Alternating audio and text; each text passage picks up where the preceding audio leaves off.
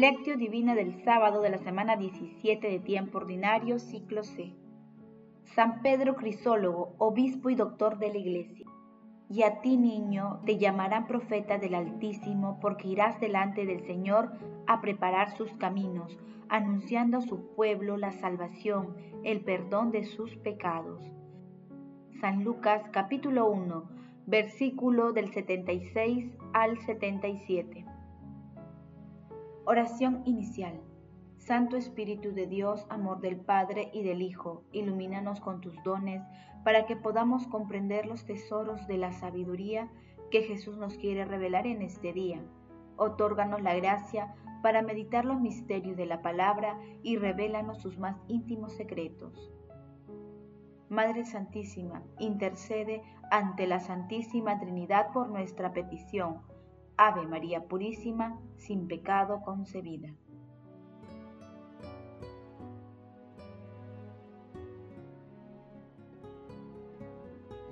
Paso 1. Lectura. Lectura del Santo Evangelio según San Mateo capítulo 14, versículo del 1 al 12.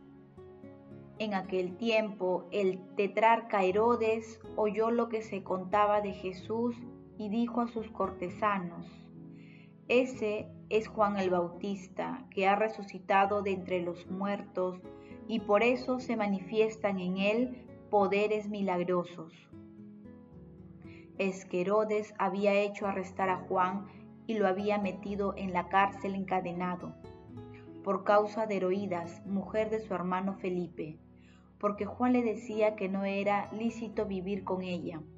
Querían mandarlo matar, pero tuvo miedo de la gente que lo tenían por profeta.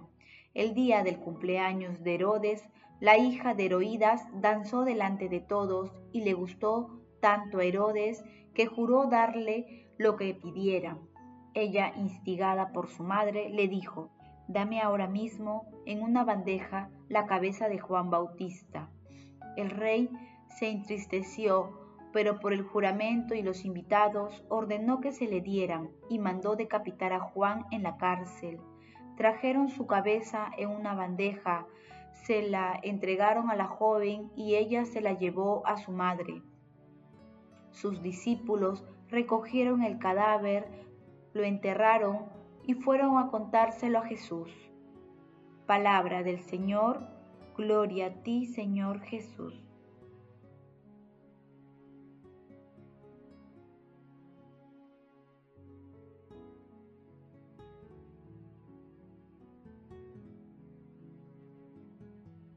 El que se ama a sí mismo, San Juan capítulo 12, versículo 25, no puede amar a Dios, pero el que a causa de las desbordantes riquezas del amor divino no se ama a sí mismo, éste ama a Dios. Un hombre como éste no busca jamás su propia gloria, sino la de Dios, porque el que se ama a sí mismo busca su propia gloria. El que está unido a Dios ama la gloria de su Creador.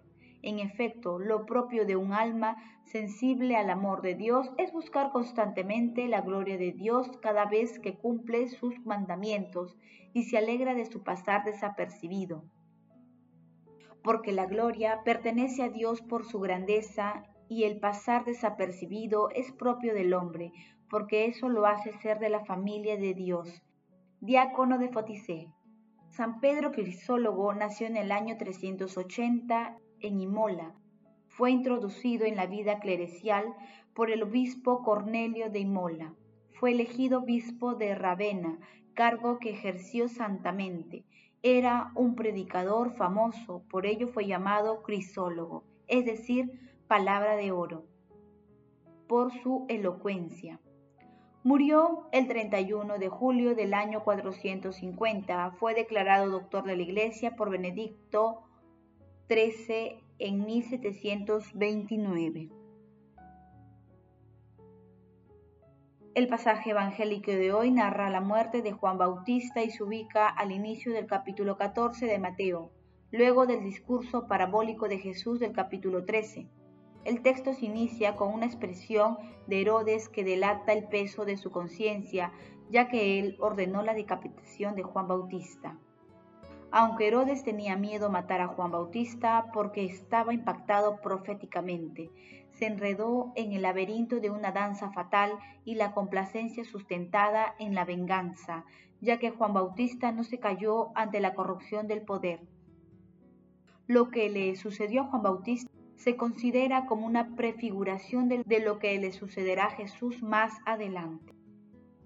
Paso 2. Meditación. Queridos hermanos, ¿cuál es el mensaje que Jesús nos transmite a través de su palabra?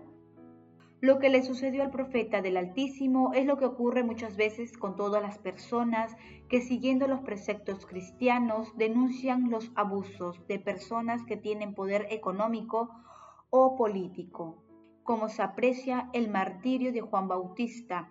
Sigue presente ante nosotros. Él fue víctima de la corrupción, el flagelo que agobia a los sistemas de gobierno de muchos países del mundo y que revela la fragilidad espiritual de una importante proporción de personas que gestionan la administración pública y privada.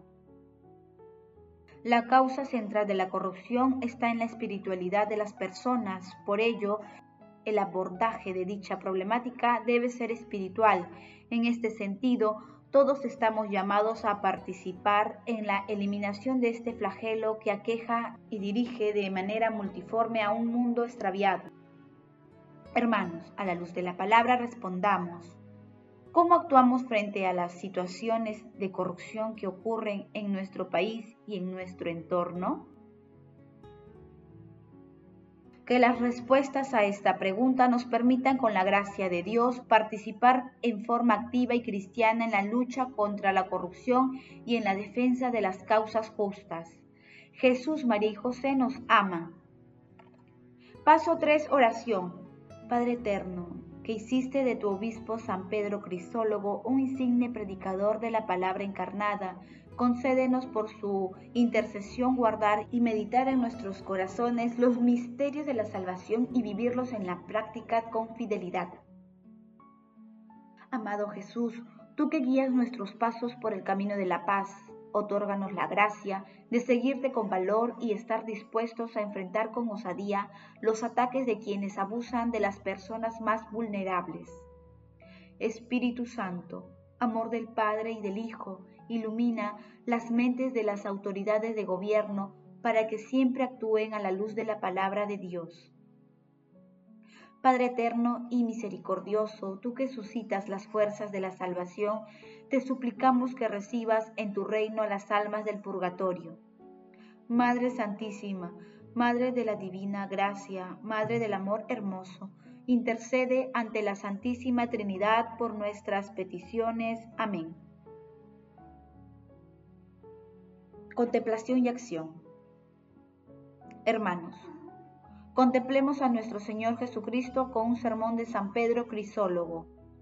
Hoy, mientras se nos narraba la virtud de Juan y la crueldad de Herodes, se han entremecido nuestros corazones.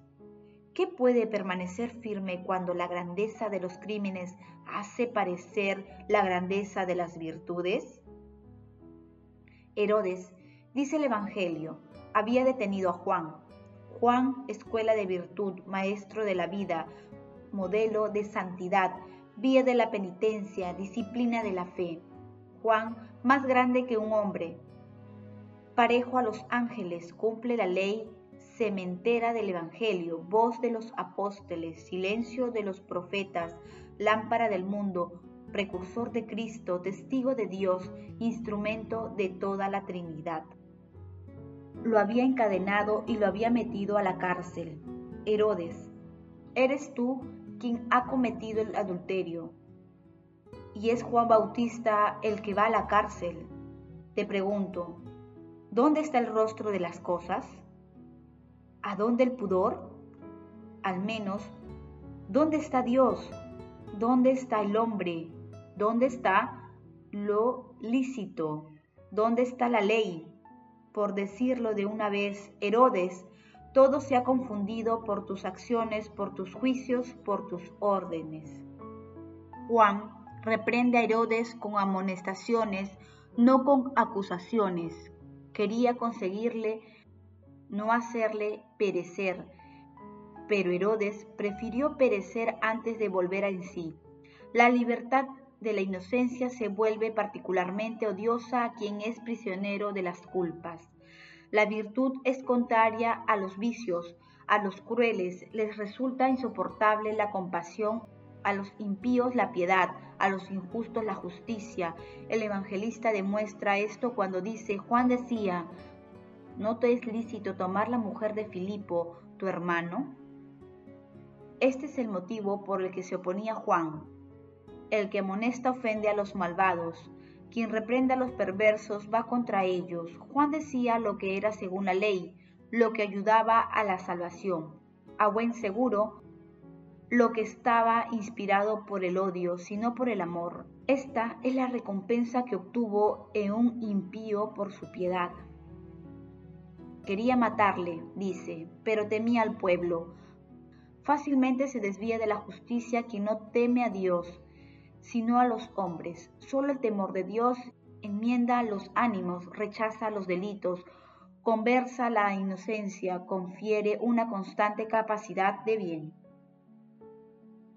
Queridos hermanos, invocando siempre la inspiración y el auxilio del Espíritu Santo, hagamos el propósito de rezar y actuar decididamente frente a los actos de corrupción y de injusticia que ocurren contra las personas más vulnerables. El amor todo lo puede. Amemos que el amor glorifica a Dios. Oración final. Gracias Señor Jesús porque tu palabra nos conduce por caminos de paz, amor y santidad. Espíritu Santo, ilumínanos para que la palabra penetre a lo más profundo de nuestras almas y se convierta en acción. Dios glorioso, escucha nuestra oración. Bendito seas por los siglos de los siglos. Madre Santísima, intercede ante la Santísima Trinidad por nuestra petición. Amén.